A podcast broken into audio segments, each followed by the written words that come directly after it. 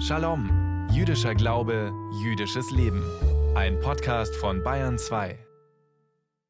Shalom, Shalom in unserem Bayern 2 Funkstädtel. Heute haben wir den 10. Tevet 5784. Ich bin Michael Strassmann und sage Shalom Uvracha zu unserer Quadranz Jiddischkeit, zu unserer jüdischen Viertelstunde von und mit dem Landesverband der israelitischen Kultusgemeinden hier bei uns in Bayern.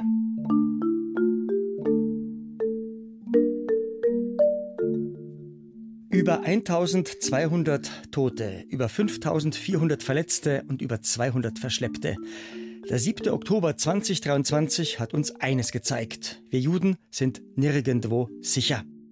Selbst im einzigen jüdischen Staat nicht. Auf der ganzen Welt gibt es an die 15 Millionen Juden.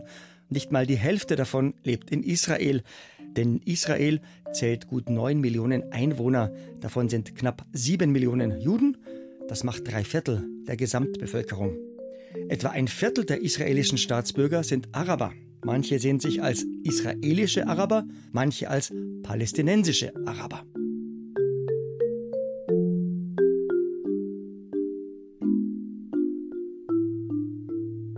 Heute wollen wir Ihnen Wladimir und Klara Barski vorstellen. Sie stammen aus der Ukraine und haben ein bewegtes Leben hinter sich. Seit jetzt über 25 Jahren leben sie in Deutschland. Eine neue Heimat haben Wladimir und Clara gefunden in Regensburg. Wladimir sitzt im Vorstand der dortigen jüdischen Gemeinde. Unser Shalom-Reporter Thomas Muckenthaler hat sich unterhalten mit Wladimir und Clara Barski, die im Alter von 60 Jahren neu angefangen haben, in einem fremden Land, in der Hoffnung auf ein besseres und sicheres Leben für sich und ihre Kinder. Die Hoffnung, auf Hebräisch Hatikwa. Guten Abend, liebe Teilnehmer, liebe Schachspieler, unsere liebe Freunde. Im Veranstaltungsraum der jüdischen Gemeinde in Regensburg. Volodymyr Barski begrüßt die Teilnehmer der Regensburger Schnellschachmeisterschaft. Er organisiert den Wettbewerb jedes Vierteljahr, gemeinsam mit dem Schachclub Bavaria. Denn Schach ist seine große Leidenschaft und die jüdische Gemeinde ist ihm eine Herzensangelegenheit. Gemeindechefin Ilse Danziger ist froh, Barski an ihrer Seite zu haben. Er assistiert dem Rabbiner während dem Gottesdienst, also er ist da sehr bewandt auch da drin. Bestimmte Gebete, Sprüche werden immer wieder dann auch von einem Mitglied speziell wiederholt bzw. vorbereitet, das macht er alles. Und er sorgt auch wirklich persönlich dafür, dass wir immer Minyan, also unsere zehn Männer beim Gottesdienst haben. Und es ist ein ganz, ganz wichtiger Punkt. Volodymyr Barski ist im Jahr 1937 geboren, in der Ukraine, damals Sowjetunion. Als im Juni 1941 die Deutschen in der Sowjetunion einfallen, ist Barski vier Jahre alt und sein Vater dient als Soldat in der Roten Armee.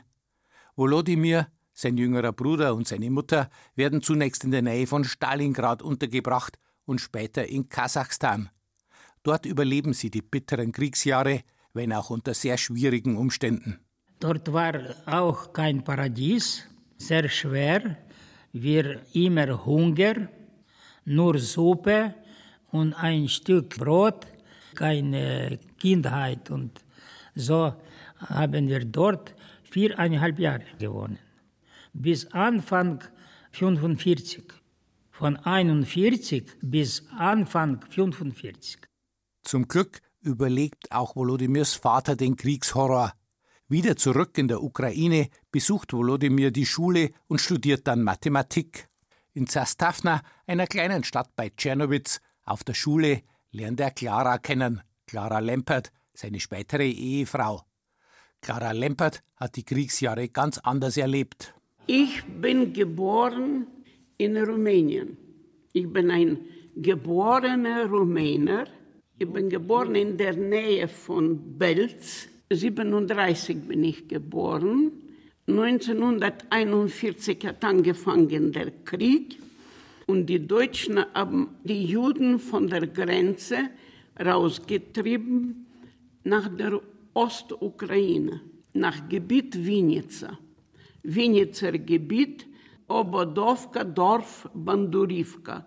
Dort waren wir von Oktober 1941 bis März 1944. Als im Jahr 1941 die Deutschen einfallen, gehörte ihr Heimatdorf zur Sowjetunion. Rund 300 Kilometer weit treiben die deutschen Besatzer die Juden aus Bessarabien, aus Moldawien, immer weiter in Richtung Osten, in den Osten der Ukraine, berichtet Clara Lempert. Viele sterben entkräftet. Auf dem Weg im Ghetto in Kryzhopol ist gestorben Opa und Oma in einem Tag.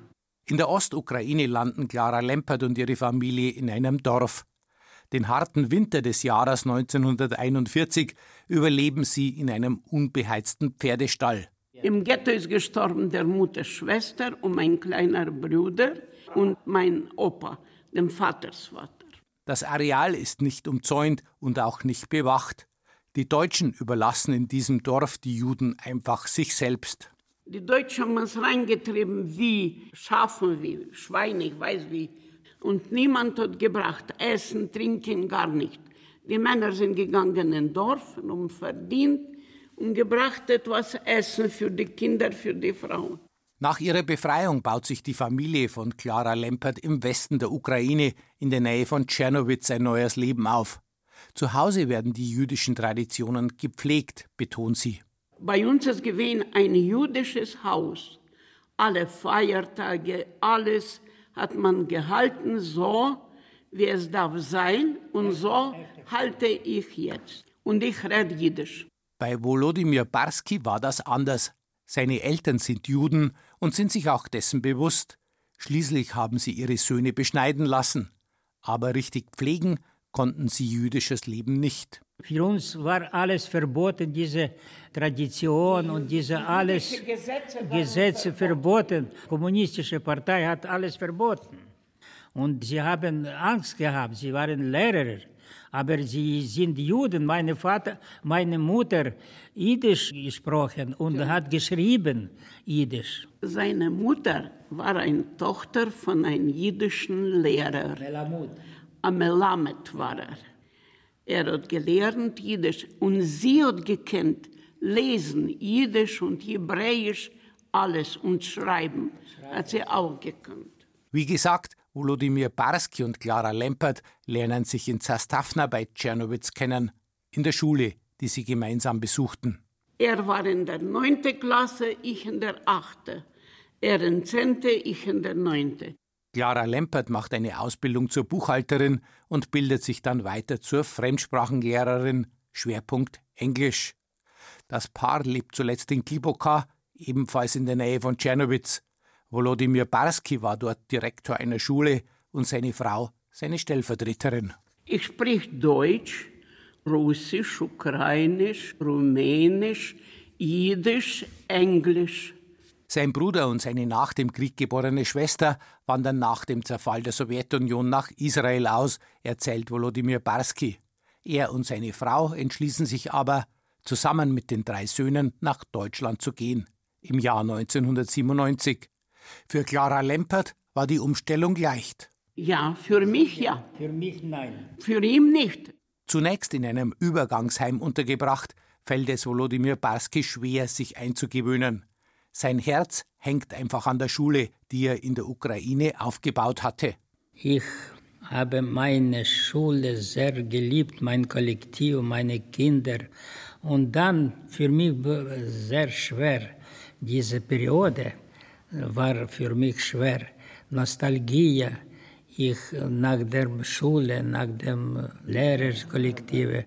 Unser Gespräch führen wir im Veranstaltungssaal der jüdischen Gemeinde in Regensburg und für Frau Barski ist es keine Frage, wohin sie sich setzt. Ich bin zu Hause hier. Das ist mein Platz jeden Samstag beim Kiddush. Seit vielen Jahren fühlt sich auch Volodymyr Barski in Deutschland angekommen. Das betont er in einer kleinen Rede, die er für unsere Aufnahme vorbereitet hat. Heute bin ich 86 Jahre alt. Wir haben eine große Familie. Drei Söhne, drei Schwiegertöchter, fünf Enkel und vier Urenkel. Insgesamt 15 Personen. Im Jahr 1997, genau am 13. September, sind wir nach Deutschland angereist. Damals waren wir mit meiner Frau schon in der Rente. Schon 26 Jahre wohnen wir in Deutschland. Wir haben deutsche Bürgerschaft, alle arbeiten, lernen, alle haben schöne Wohnungen, alles bei uns ist okay.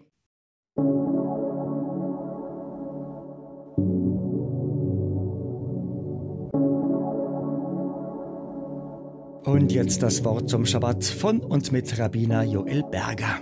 Vayigash Elav Yehuda, und es trat an ihn heran Juda, war Omer, und sagte, Bi Adoni, Jedaber Navdecha, Adoni. Bitte, mein Herr, dein Knecht darf vielleicht meinem Herrn offen etwas sagen. Morgen Vormittag lesen wir beim Schabbatgottesdienst in der Synagoge den Wochenabschnitt mit der laufenden Nummer 11. Überschrift, wie gehört, Vaigash und es trat heran.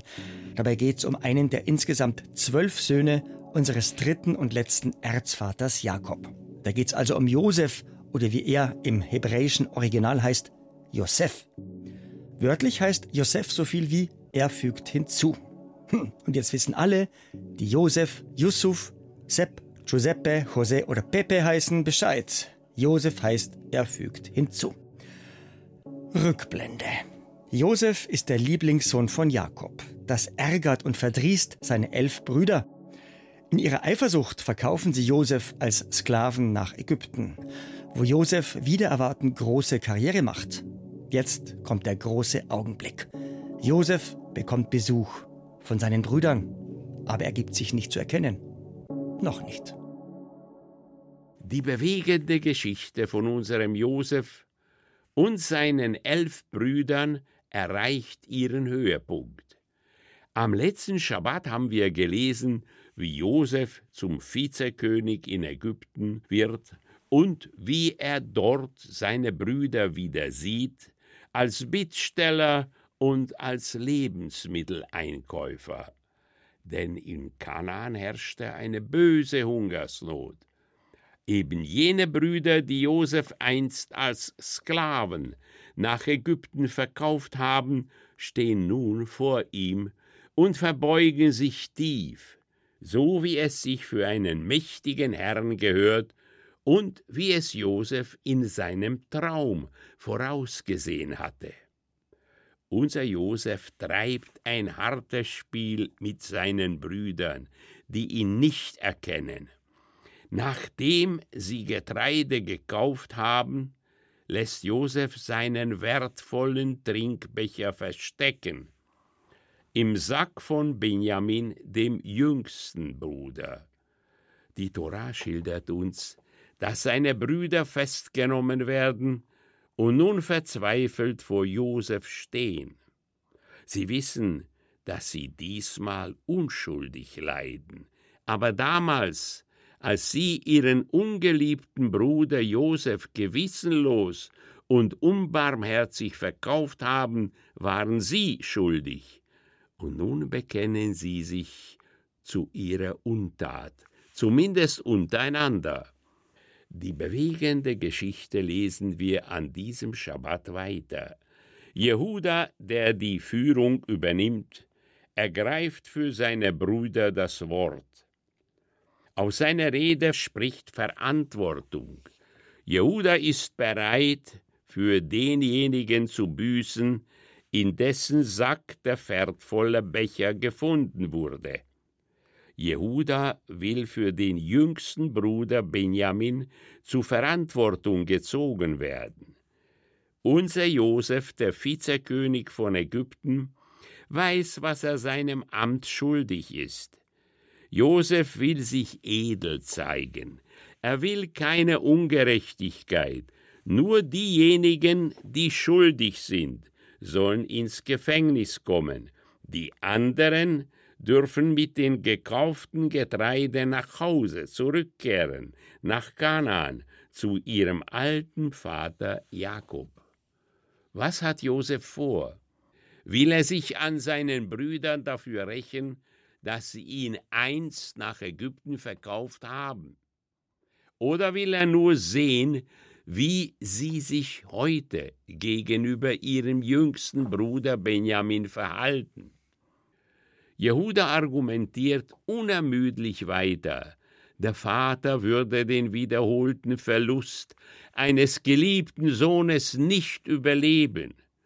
Jehuda zieht alle Register seines rednerischen Könnens, um auf den Vizekönig einzuwirken, bis Josef in Tränen ausbricht und seinen Brüdern offenbart, wer da als ägyptischer Vizekönig vor ihnen steht. Man kann sich vorstellen, wie sich die elf Brüder fühlen, als sie erfahren, dass ihr einst geschmähter Bruder Josef zum mächtigen Vizekönig von Ägypten geworden ist. Josef will seinen Brüdern alle Bedenken und Ängste nehmen, und er sagt zu ihnen, Grämt euch nicht und seid nicht betrübt, dass ihr mich hierher verkauft habt, denn Gott hat mich vor euch hergeschickt, um euer Leben zu retten. Somit gewinnt er das Vertrauen seiner verschreckten Brüder. Josef bittet sie, diese gute Nachricht so schnell wie möglich dem Vater in Kanaan mitzuteilen, und er bittet sie, mit ihren Familien und mit all ihren Hab und Gut zu ihm nach Ägypten zu ziehen. Denn die Hungersnot in Kanaan werde noch mindestens fünf Jahre andauern. Dem alten Vater Jakob in Kanaan fällt der Umzug nach Ägypten nicht leicht. Immerhin hat er die Stimme Gottes seinem Vater Isaac einst verboten, das Land der Verheißung zu verlassen. Nur Jakobs Wunsch, seinen schmerzlich vermissten Sohn noch einmal zu sehen, lassen ihn alle Vorbehalte überwinden. Und nicht zuletzt auch die göttliche Zusage. Ich will mit dir hinabziehen nach Ägypten und dich von dort wieder heraufbringen.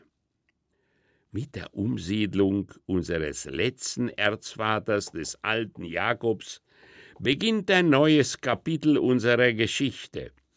Das Leben der Kinder Israels in einem fremden Land, in der Diaspora, der Zerstreuung, der Galut.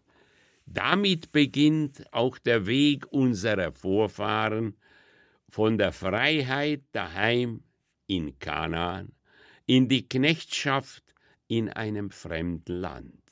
Dennoch wird aus der großen Familie von Jakob ein Volk in der Fremde, Ägypten, in der Unfreiheit, in der Knechtschaft. Und jetzt bin ich Ihnen noch unsere Lichtzündzeiten schuldig. Die Smanim, eine gute Nachricht, eine sehr gute Nachricht, eine frohe Botschaft nachgerade. Heute in der Früh um genau 4.27 Uhr haben wir die Wintersonnenwende erlebt. Das heißt, jetzt haben wir amtlich Winter. Das heißt aber auch, jetzt werden die Tage wieder länger. Und ab jetzt, da die Tage wieder länger werden, verschieben sich Freitag für Freitag der Beginn der Schabbat und damit auch unsere Lichtzündzeiten um ein paar Minuten nach hinten. Licht in Sicht. Kein Wunder, dass man in diesen Tagen, da das Licht und das Leben zurückkehren, groß feiert. Wir Juden haben unser Lichterfest Chanukka schon hinter uns und die Christen feiern ab übermorgen Abend ihr Weihnachtsfest. Aber zurück zu unseren Lichtzündzeiten, zu unseren Zmanim. Zur festlichen Begrüßung unseres wöchentlichen Ruhetages müssen wir unsere beiden Schabbatkerzen angezündet haben. In Pilsen bis um 15.50 Uhr, in Hof sowie in Weiden bis um 15.53 Uhr und in Bayreuth bis um 15.56 Uhr. Heiter geht's weiter, wie gewohnt am Freitag bei unserem Ritt durch alle Städte in und um Bayern mit einer jüdischen Gemeinde. Straubing sowie Amberg 1557, Regensburg 1558, Bamberg 1559, Nürnberg, Erlangen sowie Salzburg, Punkt 16 Uhr, Fürth 1601, München sowie Würzburg 1604, Augsburg 1606, Frankfurt am Main 1607, Ulm 1609 und in Konstanz am Bodensee müssen wir unsere beiden Schabbesleuchter angezündet haben bis um 1616.